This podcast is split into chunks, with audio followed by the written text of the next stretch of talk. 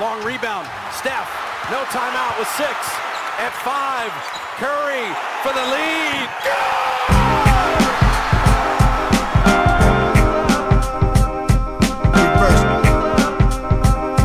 Reverse. Reverse. Reverse. Always. Salut à toutes et à tous, bienvenue dans un nouvel épisode du podcast de l'équipe Reverse Basket Session. Pour ce coup, je suis rejoint avec euh, mon gars sûr, mon acolyte Antoine Pimel que j'ai pas revu depuis je sais pas combien de temps avec euh, euh, moi j'étais parti en vacances, lui aussi toujours aux quatre coins de la planète. Bref Antoine, ça fait plaisir de, de revoir ta tête. Comment ça va toi? Et oui, bah écoute, ça va, très fatigué. Je suis rentré hier, mais ça va. Et toi? Eh Mais ben- prêt à parler de basket quand même. Eh bah parfait, ouais. je pense que j'ai les yeux moins cassés que toi euh, pour, pour, ce podcast.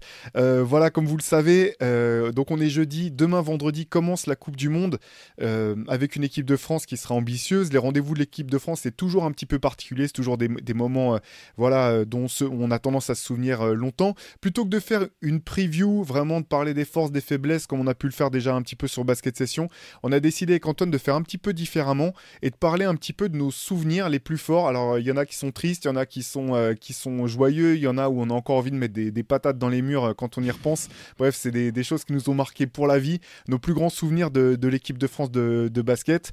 Euh, de basket uniquement, parce que je vous avoue que si on doit parler d'autres équipes de France, je vais être un petit peu en galère, à part certains grands souvenirs de- du handball peut-être. Antoine, question un petit peu hyper bateau. D'accord? Euh, On va pas forcément procéder de manière euh, chronologique. Si je te dis souvenir d'équipe de France, quel est le premier qui te vient en tête immédiatement? Quelle est la campagne qui te vient tout de suite en, en mémoire? Alors je pense que tu m'as dit ça en, en pensant que j'allais répondre 2013, mais c'est pas du tout 2013 moi. Euh, moi c'est 2014 pour le coup. 2014, euh, euh, 2015 aussi pas loin, mais 2014 c'est vraiment bah, par- pour le coup parce que j'y étais en fait euh, en Ouais. tant que journaliste, donc forcément ça marque beaucoup plus euh, la, la campagne de Coupe du Monde en Espagne. Euh, Celle-là, elle est gravée à vie, euh, je pense, euh, dans ma tête. Et pour le coup, qui était une belle campagne pour l'équipe de France. L'équipe de France qui a terminé troisième, alors qu'il manquait du monde. hein. Il manquait Tony Parker, manquait Nando De Colo. L'équipe de France qui était allée, je me souviens, il n'y avait pas un énorme engouement autour de cette équipe de France qui pourtant était championne d'Europe en titre, du coup. Parce que 2013, il y a la victoire.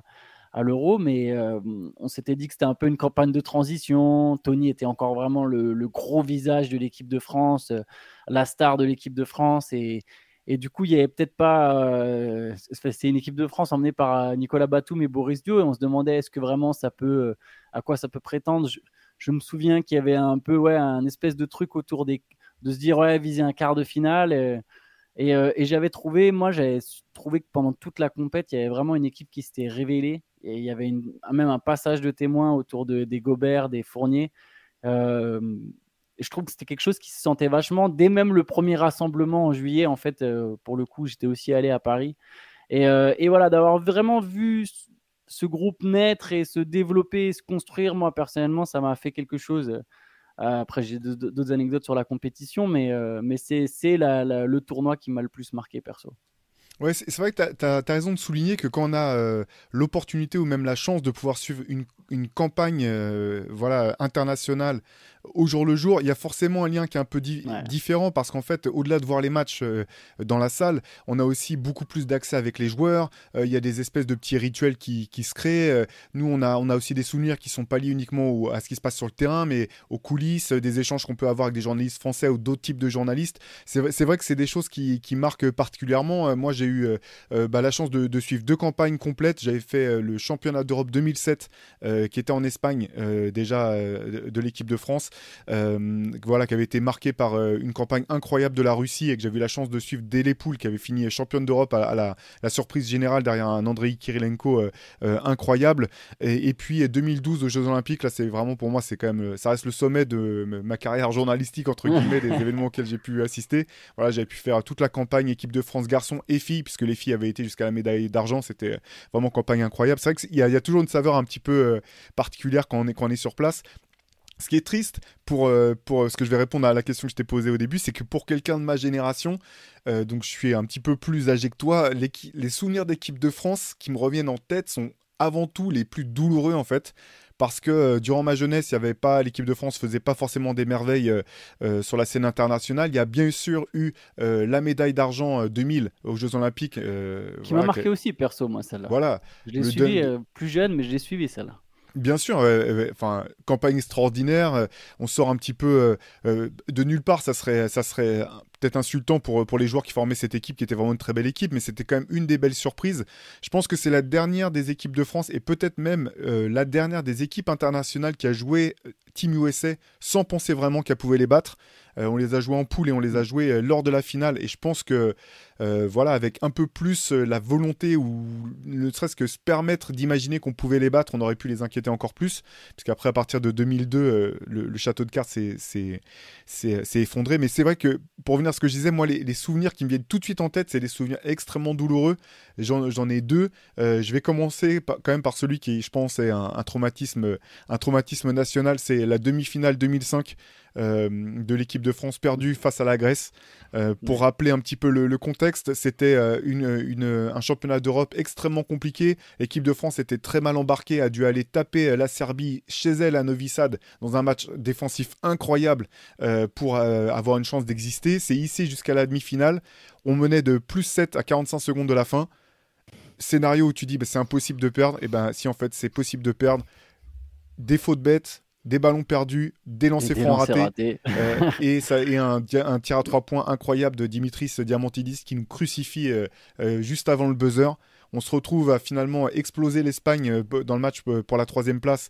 Mais c'était un petit peu, je vais pas dire anecdotique parce que c'est une époque où on gagnait pas, pas souvent des médailles. Donc aller chercher cette médaille de bronze, c'était important. Je pense que l'écart face à l'Espagne, par contre, était un peu anecdotique. L'Espagne jouait l'or et rien d'autre et ils n'ont pas réussi à se, se remotiver. Là, faut rendre aussi hommage à l'équipe de France qui a su rebondir pour aller chercher cette médaille.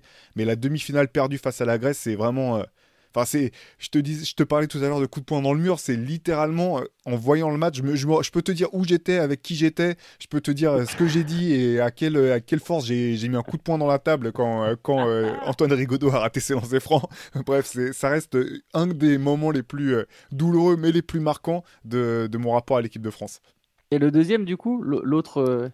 Alors, deuxième, c'est la campagne précédente 2003. Alors, on a fait un, papier euh, en long et en large. Celle-là, je ne l'ai même pas euh, en, tête euh, pour te dire 2003. Ouais, dans le MOOC numéro 9, spécial 2003, en fait, dans lequel on détaille un petit peu pourquoi 2003 a été une année charnière dans l'histoire du basket et comment elle a pu annoncer un certain nombre de choses. Il y a un papier qui est, qui est passionnant. Je, trouve que c'est un des peut-être des plus des, pas des plus intéressants, mais euh, c'est pas moi qui l'écris, donc j'en parle de manière assez détachée. Il est vraiment extraordinaire ce papier de, Frédéric Gonella, où il a été euh, revoir les différents acteurs de cette équipe de France 2003. Cette équipe de France, je vais vous donner un petit peu le roster, mais ça reste à ce jour pour moi euh, l'équipe de France la plus dominatrice que j'ai vue sur un terrain.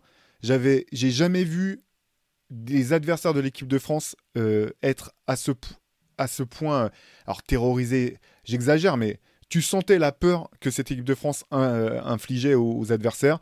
Donc Tony Parker, tout juste euh, champion NBA, Mustapha Sonko, Tariq Abdoulouad, Jérôme Moiseau, Boris Diaw, tout jeune, euh, Florent Pietrus, Alain Digbeu, Laurent Forest. Une équipe, j'ai jamais vu une équipe mm. de France dominer autant ses adversaires physiquement, défensivement, Macandou Massi. bref, c'était vraiment une équipe de France incroyable qui est passée pas loin de l'exploit c'était ça c'est encore une fois ça s'est joué en demi-finale face à la Lituanie qui a finalement été championne d'Europe. Magnifique euh, équipe de Lituanie. Ça joue sur pas grand chose et en fait comme euh, la plupart des acteurs ont pu le dire par la suite cette équipe elle était construite pour euh, jouer l'or et rien d'autre. Et en fait derrière on explose complètement dans le match contre la troisième place qui était qualificatif pour les Jeux Olympiques de 2004 donc qui était vraiment très important Finalement, on perd contre l'Italie qu'on avait euh, atomisé euh, là aussi en poule euh, de 35 points de, mémoire. Et, finalement, on va pas jusqu'au bout de, l'aventure. Cette campagne et celle de 2000, elles ont été importantes parce qu'elles ont, je pense, empêché finalement l'équipe de France d'avoir une vraie transmission en fait de génération en génération. 2000, après la médaille d'argent, c'est pour des histoires internes, des histoires de primes pas payées aux joueurs qui fait qu'un certain nombre de joueurs de l'équipe de France ont décidé de prendre leur retraite à ce moment-là. Antoine Rigaudot notamment qui a fini par revenir, mais je pense aussi à, à, Rizaché, par exemple, qui est parti, qui, est, mm. jamais revenu. Et 2003, l'équipe a complètement explosé. Tariq était revenu, il est plus jamais revenu. Jérôme Moiseau, pareil. Ça, ce qui fait qu'après, il y a eu vraiment un changement de garde un petit peu obligatoire. Et ça reste aussi douloureux parce qu'en fait, cette équipe, elle avait vraiment euh, elle était vraiment talentueuse, elle était vraiment dominatrice. Et euh, derrière, cette explosion en 2003, je pense, a fait beaucoup de mal. Euh, derrière, même si en 2005, comme, je, disais juste avant, on a finalement réussi à aller chercher le bronze. Mais un, succès lors de cette campagne, je pense, aurait vraiment été, aurait permis de, comment dire, de, lancer l'équipe de France plus vite sur les, sur les rails de, de la réussite. Oui, parce que finalement, aujourd'hui, il y a plus il y a plus ce problème de transmission. La transmission, elle s'est super bien faite depuis plus de dix ans maintenant. Euh, il y, a quand même un autre échec justement de, cette génération, enfin de la génération suivante des Parker Duo Batum, c'est le 2015. Euh, je sais pas, du coup celui-là, du coup, tu as peut-être moins marqué. Bah, mais toi, tu étais sur place. Moi, j'y étais. Alors, j'y étais, donc ça m'a marqué. Mais surtout, en fait, c'est ce qui fait l'enchaînement avec 2014, c'est que 2014, donc l'équipe de France, elle est, elle est nettement moins attendue et au final, elle sort l'Espagne chez elle.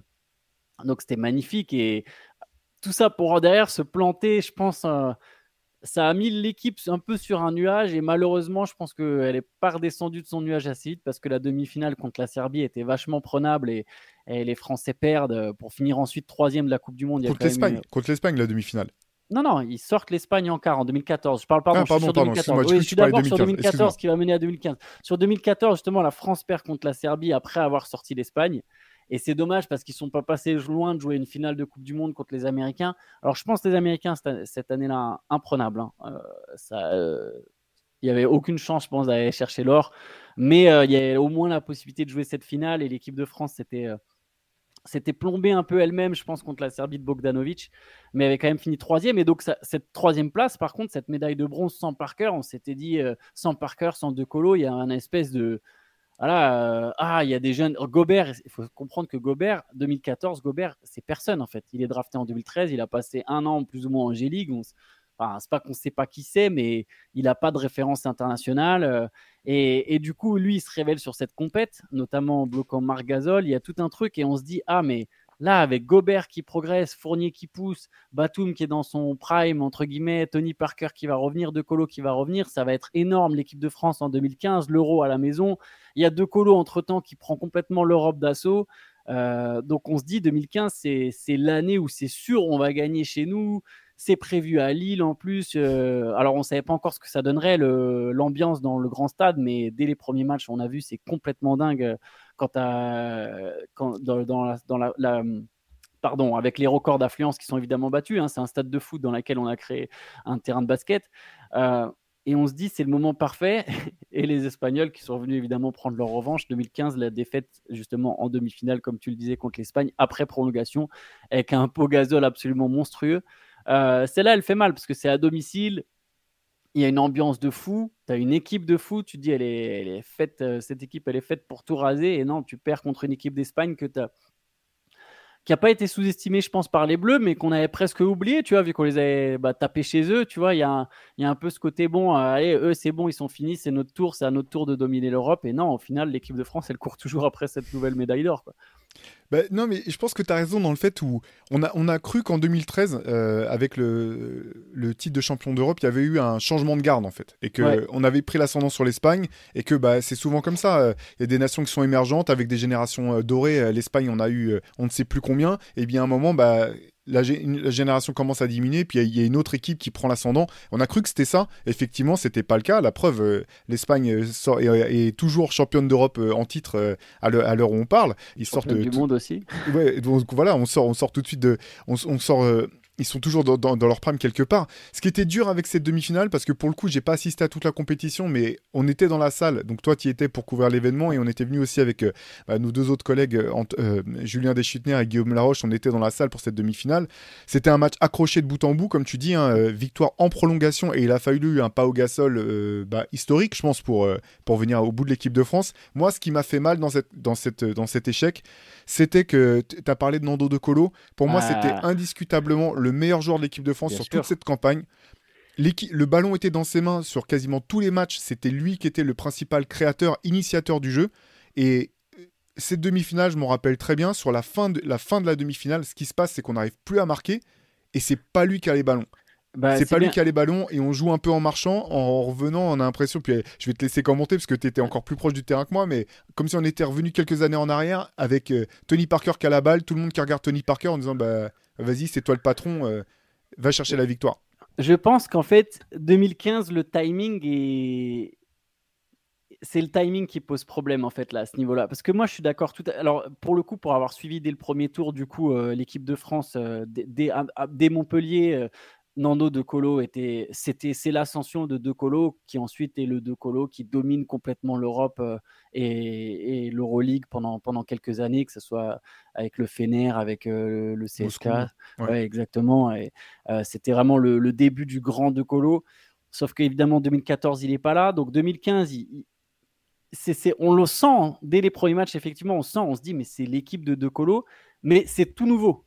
Et le problème, quand c'est tout nouveau, surtout quand au final, il y a quand même, bon, donc De Colo, joueur qui en NBA n'a pas percé, il y a même si on sait que voilà, c'est un, un cadre de l'équipe de France, c'est un joueur connu de l'équipe de France, il y a une forme de révélation presque sur le tard, en tout cas en tant que patron. Je sais pas si tu es d'accord avec ce que je viens de dire. Tu vois, pas, on, on sait qu'il est bon, De Colo, c'est pas le problème. Mais là, en tant que patron, c'est le début. Et c'est le début. Et à côté de ça, tu as un mec, Tony Parker, qui a été le patron de l'équipe pendant 10 ans, qui a 5 titres de champion NBA à ce moment-là, euh, 4, pardon, 4 titres de champion NBA, 4 bagues, euh, joueur historique, qui commence à être sur le déclin. Je pense que, je pense que 2015, euh, ouais, on est doucement sur le déclin. Enfin, on est.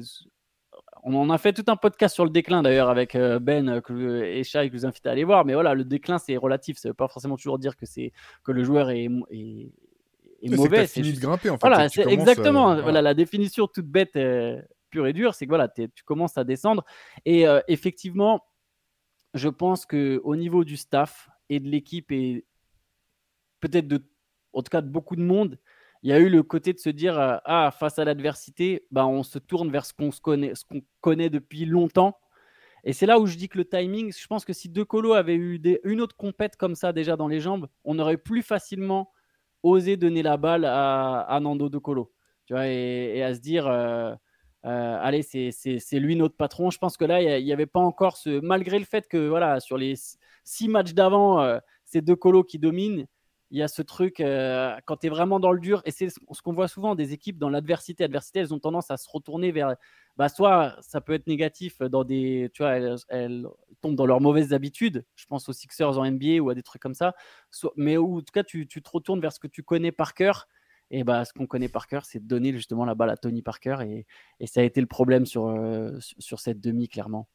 Ouais bah en fait finalement j'étais j'ai été doublement surpris parce que j'avais été euh hyper agréablement surpris de voir que, finalement, bah, il y avait eu cette intelligence collective de se dire, bah non, c'est Nando qui est en train de prendre l'ascendant, donc c'est lui qui va créer le jeu, euh, qui va être le premier euh, porteur de ballon durant toute la, compétition. Moi, j'avais été hyper agréablement surpris de ça, d'autant que l'équipe euh, fonctionnait à plein régime. Et après, à l'inverse, bah, hyper déçu finalement de voir que sur cette fin de match où on manquait de rythme, on manquait de, création, bah, il n'a pas eu même l'opportunité de vraiment pouvoir, euh, de pouvoir intervenir. Euh, bon, on va parvenir. Il y a, une faute sifflée un peu dure sur euh, Rudy Gobert à la fin du temps réglementaire qui est vraiment dur sur Pau Gasol. Rudy fait un travail quand même, malgré les, malgré les performances dantesques de, de, Gasol. Rudy est bon. Hein. Je pense que c'est vraiment pas là-dessus que ça, ça se joue. Il y a aussi une logique. Hein. Quand tu es l'agresseur, tu es toujours plus, plutôt plus récompensé que, que que par les arbitres. Ça, je pense que c'est anecdotique. Je pense vraiment que l'équipe de France a vraiment raté une, une occasion là, de, ré, de, réaliser le doublé. Euh, faut reconnaître qu'ils sont là encore une fois ils ont eu euh, la maturité de pouvoir rebondir pour aller chercher la médaille de bronze ouais. euh, c'est pas toujours si simple pour contre une équipe de Serbie qui, pour le coup, elle aussi avait beaucoup déçu en demi-finale. C'est-à-dire que la Serbie était l'autre gros, gros favori de la compète euh, avec l'équipe de France et, et la Serbie s'était aussi plantée en demi. Et eux, pour le coup, les Serbes, ils l'ont pas joué le match pour la troisième place. Ils étaient plus du tout, ils n'avaient pas du tout réussi à se remobiliser.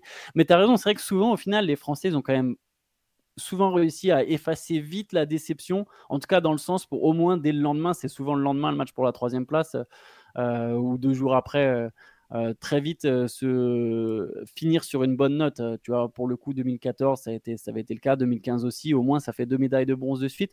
Mais ouais, je, pense clairement que ça aurait été le doublé. Et en plus, c'était voilà, comme j'ai dit, en France, tu gagnes en France. Tu, renforces encore plus cette espèce d'engouement incroyable qui commence à naître autour de, ton équipe de, ton équipe nationale de basket. Et d'ailleurs, derrière 2015, par contre, même si ça finit sur une médaille de bronze, il y a deux campagnes absolument dégueulasses entre guillemets. C'est les JO de Rio 2016 qui sont la dernière, la, enfin, euh, la, dernière de Parker, puis ensuite l'Euro, l'Euro 2017, l'Euro 2017 qui est catastrophique. Là, il y a deux, deux campagnes très moches de suite, quoi. Ouais, je suis d'accord. Même, euh, je propose qu'on parle pas de 2016 parce que ça me fait remonter trop de billes. je propose pas quoi. Par contre, juste pour revenir sur, 2015, en fait, euh, et puis après, je pense qu'on pourra partir euh, sur, sur d'autres choses.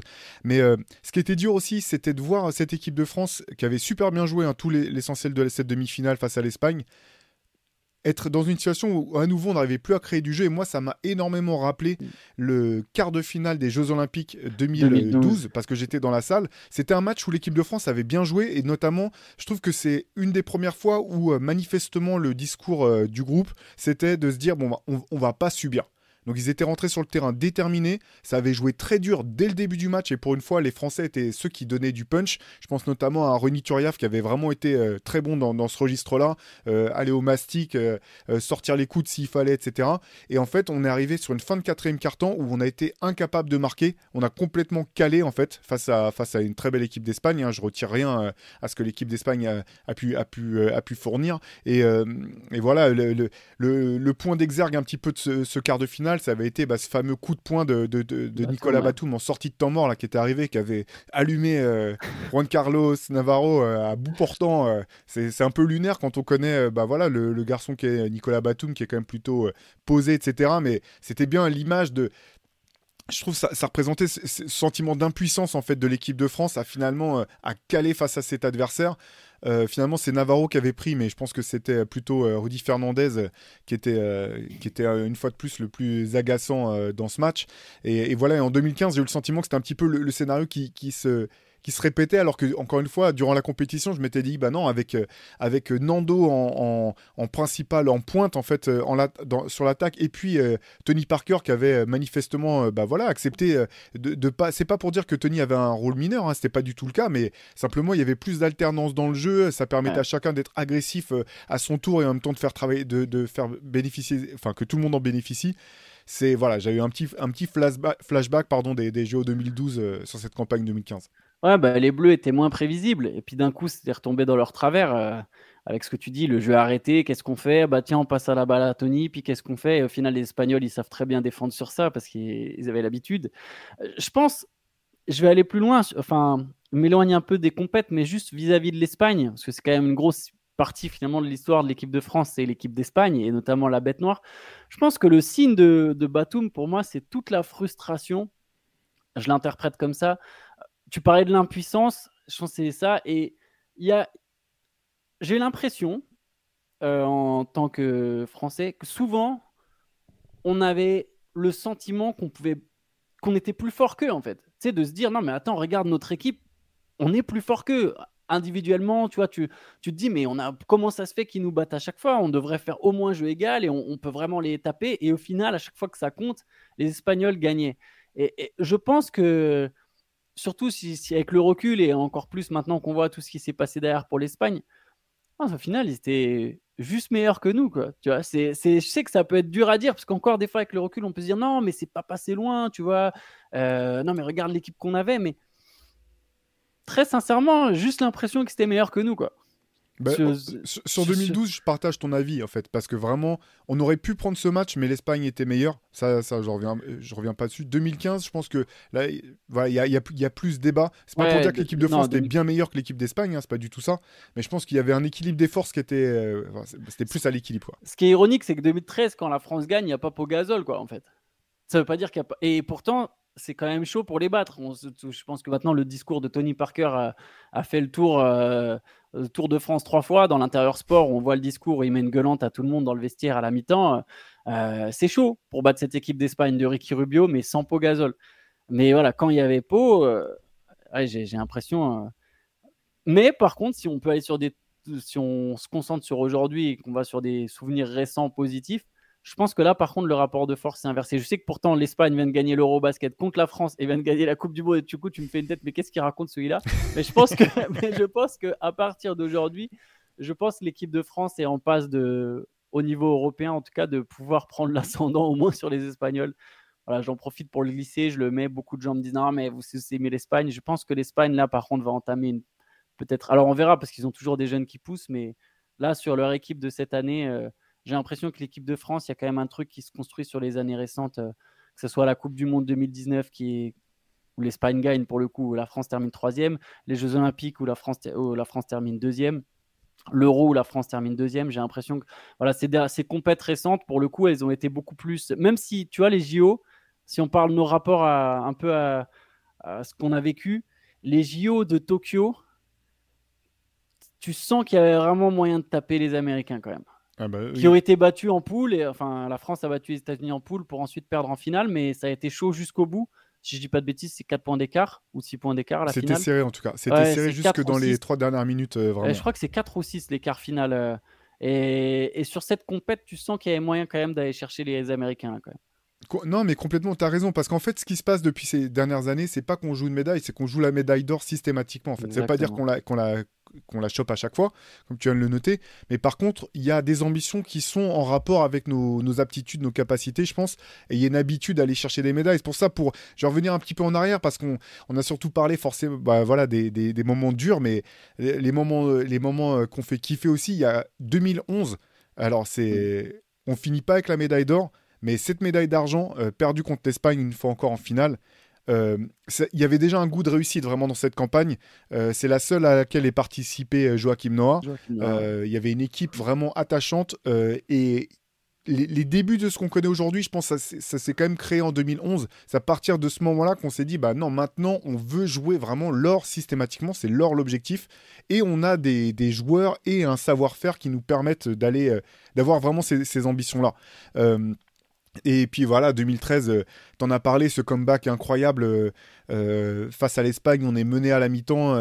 et puis le, speech dont tu parlais de, Tony Parker, et puis en gros l'équipe qui a, réagi parce que Tony Parker a été très bon, mais ça a été une réaction d'orgueil. Et je pense que pour le coup, cette fois-ci, euh, c'est l'Espagne qui nous avait pris de haut en se disant bon bah c'est comme d'habitude de toute façon ils sont ambitieux ils ont des joueurs NBA mais on va les battre c'est et ils s'attendaient pas du tout je pense à ce qu'on puisse euh, aller les chercher sur ce qui fait toujours hein, leur marque de fabrique la, fameuse grinta euh, le fait d'être d'être dur, de prendre des, des shoots enfin, un petit peu en rupture quand il le faut. Je pense à Thomas Hurtel, je pense à, à, Antoine Dio qui avait été très bon aussi dans, dans tout ce comeback. C'était Ouais, c'est là pour le, pour le, coup en 2013, je pense que et à juste titre quelque part, hein, je blâme pas l'Espagne de nous avoir pris euh, de haut sur, sur cette compétition-là. Hein, ils étaient habitués à nous à nous battre finalement, mais euh, mais c'est à partir de là qu'on s'est dit ouais, bah, c'est fini maintenant. Euh. Ils nous avez battu, ouais. En 2011, ils nous avaient battu. En 2012, ils nous battent en quart de finale en nous ayant choisi. Je continue à marteler ça parce que il faut se rappeler que c'est toujours bon. Bien sûr, c'est interdit de, de, faire exprès de perdre un match pour choisir son adversaire. Scariolo peut dire ce qu'il veut, les joueurs peuvent dire ce qu'ils veulent. Je sais qu'ils ont choisi de pas jouer jusqu'au bout le match contre le Brésil parce que Marc Gasol est un joueur trop intelligent pour euh, faire les fautes qu'il a fait dans ce match-là sans que ça soit volontaire. Ils, nous avaient choisi. Et je pense que c'était aussi pour ça que derrière le, coup de poing de, Nicolas Batum, il y avait aussi de ça en fait. Il y avait ce côté, euh, ils nous ont choisi, ils veulent jouer contre nous, ben on va leur montrer que qu'ils ont eu tort. Et finalement, bah, sur ce coup-là, sur ce coup c'est passé pour l'Espagne. Mais ouais, moi, enfin, j'ai vu ce que j'ai vu. Non, mais je, comprends. Mais quelque part, euh, euh, ils ont même pas aligné. À l'époque, il y a quand même une équipe de Team USA. Eux, ils sortent d'une finale contre Team USA en 2008, euh, en tout cas pour les JO d'avant, contre une grosse équipe de Team USA. Ils ont finalement réussi à les jouer les yeux dans les yeux. Bah, je comprends qu'en 2012, ils aient eu envie de, tu vois, d'éviter Team USA jusqu'en finale. Je veux dire, c'est de pas être dans le même tableau que le Team USA, ça, ça se comprend aussi à ce moment. de, nos jours, ça serait différent. Euh, je pense que le Team USA fait moins peur sur les compètes. Mais là, 2008-2012, tu as des grosses équipes et, et pourtant les, Espagnols les jouent, hein, les jouent vraiment. Et 2012, ça se joue à pas grand chose. Hein. Euh, mais, Complètement, euh, ouais. c'était, c'était, c'était moins basket, c'était moins basket champagne incroyable qu'en 2008, Mais par Ouais. contre, euh, c'est euh, c'est une finale de très très haut niveau euh, qui s'est jouée encore une fois jusqu'au bout, quoi. Ouais. Jusqu'au bout. Donc bon, ça, ça, ça se tient aussi. Euh, par contre, oui, je suis, je suis d'accord avec toi. Il pourrait euh, le reconnaître en fait, plutôt que de, de nous faire le coup de non, non, c'était pas calculé. Surtout ce qui m'avait choqué, moi, vraiment ce qui m'avait choqué, parce que j'étais allé à la conférence de presse euh, d'après le match, c'était l'air offusqué qu'avait eu euh, Scariolo quand on lui avait posé la question. Vraiment, euh, t'avais l'impression que tu venais d'insulter euh, sa mère et ses Ouais. grands-parents euh, devant tout le monde, quoi. Ouais, euh, Enfin, limite, tu disais, il va dire aux journalistes, bah viens, on- si t'es sûr, viens, on sort et on, on règle ça dans une pièce Ah, c'est très, très bon communicant, quoi. Mais bon, on sait comment ça marche. C'est le jeu, effectivement. C'est le jeu. C'est le jeu. C'est un jeu auquel l'équipe de France a quand même régulièrement refusé de participer. Ouais. Voilà. Après, certainement que les ambitions euh, finales euh, justifient euh, tous les moyens. C'est des questions un petit peu de philosophie, un petit peu de voilà d'état d'esprit. Euh, quand je dis ça, euh, c'est- c'est- je le dis pas de manière amère pour euh, fustiger euh, les choix qu'ont fait l'Espagne. Hein, c'est pas du tout ça. C'est juste voilà, c'est chacun, euh, chacun est libre de, voir ce qu'il veut derrière ce, type de, choses. Quoi. S'il y a pas de, j'ai- pas de jugement de valeur. Je sais que je donne l'impression d'en émettre un énorme, mais c'est pas ce que je voulais dire. Non, non, mais t'inquiète. T'inquiète, de toute façon, euh, personne ne reprochera de, de taper un peu sur l'Espagne. c'est ça. du moins pas dans... on va pas traduire notre podcast en espagnol, donc c'est bon. Ça devrait, ça devrait être bon. Et puis bah oui, on peut, on peut revenir quand même peut-être euh, euh, sur, sur les, les résultats euh, récents là. Euh, Ouais. Tu disais euh, donc euh, euh, 2019 euh, à l'Euro 3 si je dis pas de Coupe bêtises, Monde, Coupe du Monde. 2021. pa- Pardon Coupe du Monde 3, troisième. Euh, 2019, c'est une Coupe Oui, du Coupe Monde. du Monde, pardon. Coupe du Monde. Troisième à la Coupe du Monde 2019. Et derrière, euh, deux médailles d'argent. Une euh, donc en 2021 aux Jeux Olympiques face à Team USA. Une plus, euh, comment dire, plus douloureuse euh, au Championnat d'Europe face à l'Espagne. Je sais même pas si elle est douloureuse. Après, c'est mon avis personnel, mais déjà, d'être allé jusqu'en finale, c'était. C'est Il vrai. faut se souvenir de cet t'as Eurobasket. Il y a, il y a- il y a- Pardon. hein. Un avion qui, apparemment, va atterrir. à- Je sais pas si vous l'entendez. au Non, non, non, pas, Pardon, pas. Il est dans ta tête ce que tu penses Mais- déjà des prochaines vacances. mais, euh, mais oui, le- l'Eurobasket 2022, euh, il y, a, il y a les qualifications euh, in extremis contre la Turquie et contre l'Italie, et j'ai presque envie de dire miraculeuses. Euh, du coup, aller en finale, et cette équipe de France, il y avait.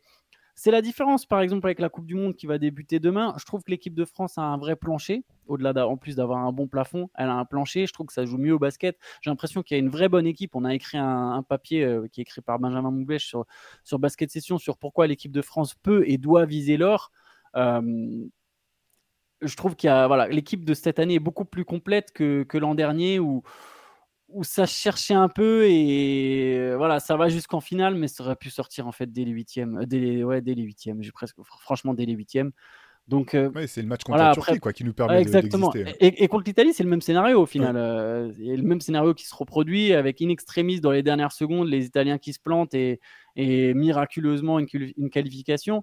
Euh, après prolonge, je crois d'ailleurs contre l'Italie, hein, pour le coup. L'un des deux, je sais plus, je me demande c'est pas la Turquie la prolongation, mais je, je me rappelle plus à coup sûr. Euh, moi non plus, j'ai un petit doute. Mais du coup, voilà, même si euh, ça peut faire mal de reperdre contre l'Espagne et puis de se dire Ah, mais il y a Juancho Hernan Gomez qui a, qui a joué le meilleur basket de toute sa vie sur un match. euh, mais voilà, quelque part, c'était une équipe qui manquait quand même de playmaker. euh, Thomas Hurtel était un peu le seul capable d'assurer de la création. Voilà, il y, il y avait des, il y avait quand même beaucoup de lacunes, des- toujours des passages à vide de cette équipe de France constamment tout au long du tournoi c'était une équipe qui, selon moi, pouvait pas gagner. J'ai l'impression que les Espagnols et les Allemands avaient quand même euh, des équipes nettement supérieures. Alors, les Allemands, ils tombent contre l'Espagne en demi-finale, mais du coup, c'est déjà presque bien de s'en sortir avec une médaille d'argent sur cette compète, je pense, 2022. Non, t'as raison. C'était plus le côté perdre encore contre l'Espagne qui faisait que je Ouais, disais sûr. douloureux parce que voilà, à cause de l'historique dont tu parlais. Mais effectivement, c'est vrai que même euh, on faisait les podcasts à chaque, chaque semaine quasiment, on disait euh, on sait pas où va pouvoir aller cette équipe parce que la hiérarchie était extrêmement floue, il y avait pas de playmaker, il y avait c'était assez marrant de voir euh, Rudy Gobert qui se faisait allumer de partout euh, parce qu'il ratait des points alors que finalement euh, ça a été le meilleur joueur peut-être sur le- la durée de la compétition par son apport défensif au rebond face à la Turquie. Jamais on passe ce match si, si Rudy Gobert n'est pas euh, au niveau euh, qui a été le sien sur, sur ce match-là. J'ai l'impression que cette équipe de France était vraiment dure à cerner, dure à, à évaluer. finalement, on fait un parcours, on, a on finit avec une seule défaite, si je me trompe pas. Hein, c'est la finale perdue contre, contre l'Espagne, c'est ça hein, Ou je me, je me, oh, trompe dans ce que je te raconte? Il n'y a, pas un match contre l'Allemagne en? Ah, si, si. Non, non, bah, je dis des bêtises. Je crois, qu'il y, a un match contre l'Allemagne en poule. Ouais. Ouais, non, non, oubliez, oubliez ce que j'ai dit, mais c'est vrai que finalement, comme toujours, euh, tu passes euh, un quart de finale, tu passes une demi-finale, derrière tu te dis bon bah c'est parti, on va aller chercher l'or. Et, contre la Slovénie bah, aussi, pardon. Voilà, bah, voilà je dis n'importe quoi. Et cette équipe d'Espagne avait été bien plus, euh, bien plus régulière, bien plus voilà, jouer mieux au basket collectivement, tout simplement, que notre équipe de France sur cette compétition. Par contre, voilà, c'est vrai que tu, faisais la comparaison avec la Coupe du Monde qui va, débuter demain. J'ai l'impression que là, sur la préparation, c'est quand même, euh, il y a quand même justement une hiérarchie d'équipe, un, mode de fonctionnement qui est bien plus clair au moment où la compétition va débuter que ce, n'était le cas euh, en 2022, quoi. Et je trouve que même dans le jeu, alors euh, créer du jeu, ça, ça c'est pas souvent le point fort de l'équipe de France mais je trouve que voilà, il y a quand même certaines séquences qu'on a vues en préparation. Euh, c'est des années-lumière de ce qui faisait sur le, ce qui se faisait sur l'Euro, l'Eurobasket 2022 quoi. Il y a, y, a, y, a, y a de la recherche de l'extra pass. Il y a, je sais pas, il y a quelque. Je trouve vraiment, j'ai l'impression que 2023, c'est, effectivement, il y, a, y a, des points communs avec 2022, des points communs positifs, notamment euh, au niveau de, bah, de, la taille, du physique, etc. Mais avec une vraie upgrade, quoi. On a mis, on a fait une mise à jour, on a ajouté les fichiers manquants, et là, on a vraiment, je trouve qu'il y a vraiment une équipe. Euh, là, moi, je suis adversaire de l'équipe de France à la Coupe du Monde. Là, ça me ferait peur quand même. Je ne serais pas rassuré. On parlait des calculs. S'il y a des calculs à faire, je préfère, ne pas affronter l'équipe de France. Et je pense qu'avec ses qualités, je sais que du coup maintenant je parle du présent, mais je trouve qu'avec ses qualités actuelles, l'équipe de France est, celle qui, selon moi, avec les Australiens, mais je dirais que l'Australie est très forte. L'Australie, par exemple, peut battre la France, mais je ne suis pas sûr que les Australiens y battent les Américains. Tu vois, alors, euh, pourtant, ils ont aussi des qualités athlétiques, il y a aussi quelque chose. Mais je suis pas certain que les Australiens battent les Américains, même si l'Australie est peut-être euh, la deuxième meilleure équipe du tournoi. Enfin, non, pour moi, c'est la France qui est la... Je dirais que la France est vraiment celle qui est le plus armée pour aujourd'hui euh, battre les Américains et remporter l'or. Je trouve qu'il y a un mélange de taille, de qualité individuelle et du coup de collectif un peu de ce que j'ai vu, de défense évidemment toujours, qui, me laisse penser que cette équipe peut, peut vraiment gagner le tournoi. Ouais, c'est intéressant ce que tu notes parce que c'est vrai aussi que je pense que bah, il y a des joueurs qui euh, ont beaucoup appris l'an dernier et que ça s'est transmis sur euh, la campagne de cette année. Je pense à Gershon Yabouzélé qui a eu un rôle vraiment important l'an dernier et puis derrière on a senti une espèce de montée en puissance aussi de son côté. Maintenant c'est un cadre euh, voilà indispensable de, l'équipe de France. Et du coup c'est vrai qu'on a on a beaucoup parlé des joueurs, on a parlé des campagnes. Faut quand même je pense dire un mot sur Vincent Collet une des, de cette équipe, une des forces pardon, de cette équipe de France, euh, et ça c'est indubitable je pense, c'est la capacité à avoir, à avoir pu euh, travailler dans la continuité. Euh, pendant des années, c'était un petit peu, comment dire, le, les, les, portes à battants, là, les, les, portes à pour les coachs qui, arrivaient, qui faisaient une campagne ennemie, qui repartaient. Je pense à Alain Weiss, on a parlé de 2003, là, finalement, bah, il va pas jusqu'au bout. Derrière, il est remercié. Derrière, il y a, il y a Bergeau qui prend, qui prend le relais, qui va chercher cette médaille de cette médaille de bronze dont on a parlé en 2005, et puis derrière, euh, campagne catastrophique en 2007, euh, championnat d'Europe en Espagne, bah, finalement il est remercié. Il y a eu tout le tout le temps beaucoup de, va-et-vient. Et c'est vrai que depuis que Vincent Collet est à la tête de cette équipe de France, il y a quand même une continuité. Euh, il n'y a pas eu des médailles systématiquement, mais on n'a jamais gagné autant de médailles euh, régulièrement en équipe de France que depuis qu'il est là. C'est conjointement avec le, niveau de nos joueurs aussi, bien, bien entendu. Mais ça, je pense que c'est quand même aussi un énorme avantage euh, par rapport à d'autres sélections où, où bah, c'est pareil, les, sélectionneurs changent, changent, beaucoup. on pourrait dire la même chose quelque part du côté de l'Espagne. Alors tous les succès ne sont pas à mettre au, au comment dire, au, crédit de, de ils ont, ils ont quand il est là, ça gagne. Ben, quand, il, quand, il, est là, ça gagne. Ils ont gagné avant, avant sans lui, mais c'est vrai qu'il y a aussi cette, toujours cette, euh, cette notion de continuité. Et euh, bah, Vincent Collet, sur la scène internationale, est quand même euh, bah, apprécié, reconnu pour, pour ce qu'il est capable de faire. On sait, enfin Greg Popovich en a parlé à plusieurs reprises hein, du, du, respect qu'il avait pour Vincent Collet. C'est pas le seul coach. Et ça, je pense aussi que c'est une donnée importante pour, pour l'équipe de France. Oui, puis en plus, je trouve que Vincent Collet, quand même, alors, il a eu des moments, euh, il a été critiqué, il y a eu des moments de doute, et notamment euh, après 2017, qui est un fiasco total. 2016 était déjà, c'était déjà pas joli.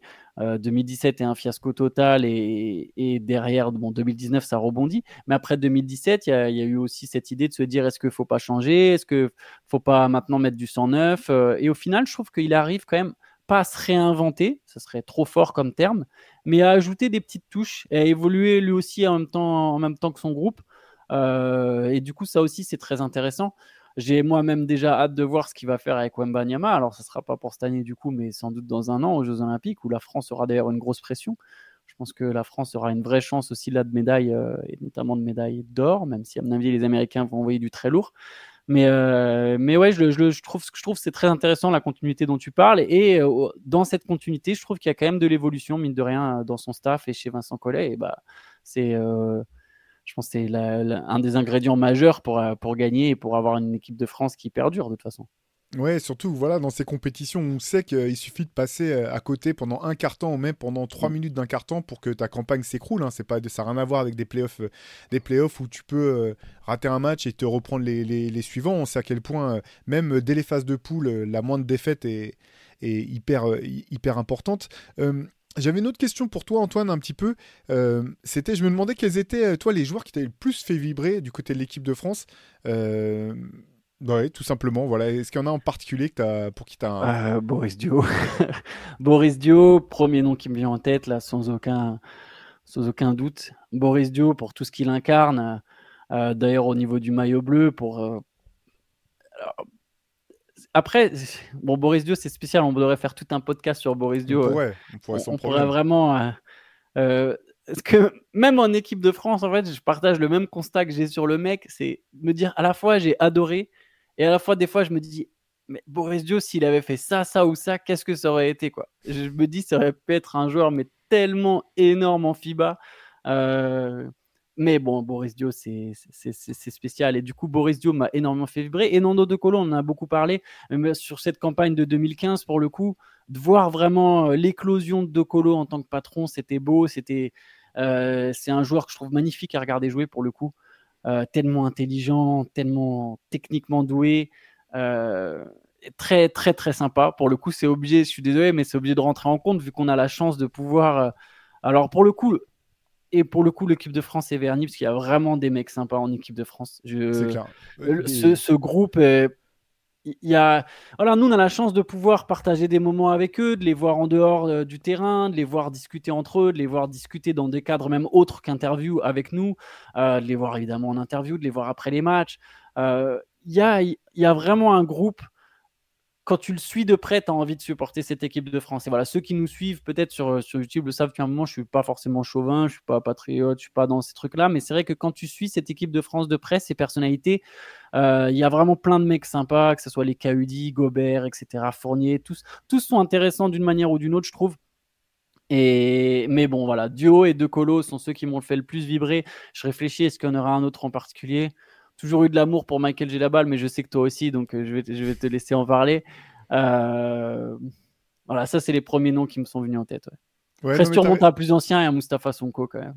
Bah mais bon, là, ça, fait un peu plus vieux. Là, le GOAT. Euh, le, le francilien, clairement. Euh, non, mais je, suis, je partage, en fait, je voulais, d'abord rebondir sur ce que tu disais, sur le fait qu'on ait de la chance. Et c'est vrai, et c'est vrai aussi des, des, équipes de France féminines. On a, on a des athlètes de haut niveau euh, qui, euh, dans notre sport qui représentent le maillot, qui sont adorables, vraiment, qui sont simples d'accès, qui sont simples. Et, et quand je dis simple, bien sûr, c'est du euh, de manière euh, positive. Hein, c'est dans le bon sens du terme. exactement. Et dans Dodo Colo, il, il, incarne tout ça. C'est euh, moi, je vais rebondir. Enfin, je, vais dire comme toi. En fait, je pense que c'est le joueur français qui m'a le plus fait vibrer. Et au-delà de son talent incroyable, il a ce mix que moi je trouve inédit. En fait, c'est de pouvoir être à ce point un compétiteur, d'être à ce point talentueux, fort et performant, et d'être à ce point simple sans être euh, un connard, quoi. D'avoir un tel recul, en fait. Mais honnêtement, euh, j'ai eu la chance, euh, Nando, de, le suivre. Alors, c'est pas. C'est pas, c'est pas mon pote dans le sens où je le connais pas plus que dans notre relation de journaliste athlète de haut niveau, mais j'ai eu la chance de le suivre depuis ses débuts à Cholet c'est pas pour dire qu'il a pas changé. Bien sûr, on évolue, on change tous en tant que, en tant que personne. Mais il a gardé la même simplicité. c'est un mec, c'est un mec en or. J'ai, un de rien de plus à dire. Et sur un terrain, quel basketteur quoi. Que ce soit parce que souvent, c'est vrai que c'est pour ça aussi qu'on l'avait sollicité, c'était le, le rédacteur en chef de notre MOOC numéro 10 spécial Playmaker, parce que pour nous, il incarnait un petit peu tout ça. Et souvent, quand on pense à Nando, on pense à son intelligence de jeu, mais il a un, il a un talent balle en main. Euh, je veux dire, moi, je, le mets face à quasiment n'importe qui. Il a, ces espèces de choses, c'est un peu intangible où tu te dis ça, ça, ça prend pas en fait. T'es né avec ou t'es pas né avec. Il a voilà ce espèce de coup de génie, on peut appeler ça comme on veut. Et tu parlais de Michael Gelabal, bah, c'est celui que j'allais que j'allais noter aussi. Donc deux Choletais pour le coup, alors que je suis pas du tout de, la région, mais euh, Michael Gelabal pour moi c'est c'est le le soldat parfait en fait. Pareil, de toute sa carrière, j'ai l'impression que durant toute sa carrière, quel que soit le contexte, que ça soit en France avec Cholet, euh, au Real Madrid, en NBA quand il avait des, des, minutes ou en équipe de France, il va tout le temps finir avec entre 12 et 14 points à plus de 50% de réussite, une défense de fer, du rebond, euh, un petit peu de, de passe, alors pas forcément euh, à la création, mais par contre, voilà, espèce de faciliteur de jeu, pas garder la balle dans, dans, les mains pendant des heures. Et, et le truc, quand je pense à Michael Gelabal, je pense à son jeu dos panier. Son jeu posté, c'est comme Sean Livingston de, à l'époque des, Warriors. Jeu posté de, de Michael Gelabal. Tu pouvais marquer deux points sur la, sur la, sur la feuille de stade directement. Tu n'étais même pas obligé de le regarder et finir l'action. Un joueur d'une sûreté dans ce registre. Et il m'a fait. Ouais. J'adorais ce joueur. Et là aussi, un mec adorable. Franchement, et qui revient de loin. Enfin, pour ceux qui ont suivi sa carrière de près, euh, ils le savent peut-être, mais il a eu une, une, très grosse blessure au genou quand il était en NBA. Euh, de laquelle il a failli ne pas revenir du tout, hein, ne pas pouvoir revenir du tout. Et finalement, après une longue traversée du désert, il a réussi à vraiment retrouver le, bah, très haut niveau, notamment avec l'équipe de France, faire un palmarès euh, incroyable. Il a été de tous les bons coups, euh, quasiment, ou, pas grand-chose. ouais, super joueur.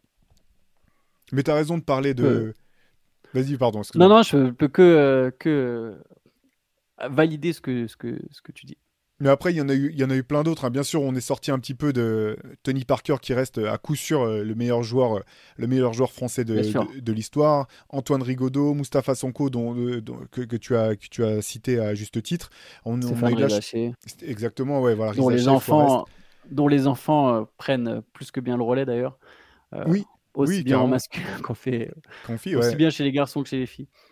Ouais, ouais, c'est clair. Ben non, mais c'est vrai qu'on a eu de la, on a eu de la chance avec les, en fait, on a eu de la chance quand même avec nos joueurs en équipe de France, nos joueurs et nos joueuses. C'est plus les résultats qui longtemps n'ont pas été au rendez-vous. Et là, euh, là, pour le coup, on a de la chance maintenant parce que depuis plusieurs années, comme tu le disais, Antoine, euh, quelle que soit la compétition qui commence, on joue euh, les, meilleures, les meilleures places. En jeune, encore cet été, on a fait un carton plein. Il y a eu des tonnes de médailles en médailles d'or, d'argent, etc. C'était encore un été très réussi du côté des équipes de France jeunes euh, tout est ouvert euh, du côté de l'équipe de France. C'est pour ça que ça va être aussi intéressant de voir cette Coupe du Monde. Encore une fois, comme tu disais, hein, je pense que l'équipe de France se positionne parmi les favoris et sur le papier en tout cas figure parmi les favoris. Ça va être euh, la question, ça va être voilà voir comment ça se passe dès les premiers matchs. Hein. On n'arrête pas d'y revenir, mais le match de demain face au Canada sera déjà très important. Donc on se demande ce que ça va donner. Quoi. On a hâte. Tout de suite un gros test et ouais clairement. Ouais. c'est sûr qu'on a hâte. Il y a une vraie, il y a un vrai truc à aller chercher. Ouais. Carrément, bah écoute, je te propose qu'on referme ce, podcast là-dessus, Antoine. Euh, ça m'a fait plaisir de, te voir. Demain, nous, on sera euh, bah, derrière nos écrans euh, pour vibrer comme l'équipe de France. J'imagine que derrière l'équipe de France, j'imagine que ce sera le cas pour vous. Sachez qu'on va suivre la, Coupe du Monde vraiment de manière très pointue sur Basket Session. Vous aurez les récaps des matchs, les analyses. On fera aussi, que ce soit dans le CQFR, dans les podcasts ou même sous d'autres formes. Vous verrez, on reviendra en détail sur tout ce qui va se passer dans, dans les semaines à venir. bah, nous, on vous donne rendez-vous de toute façon tous les matins du lundi au vendredi pour le CQFR et très vite pour un nouveau podcast. Passez une bonne journée et bonne Coupe du Monde à tous. Ciao. Ciao.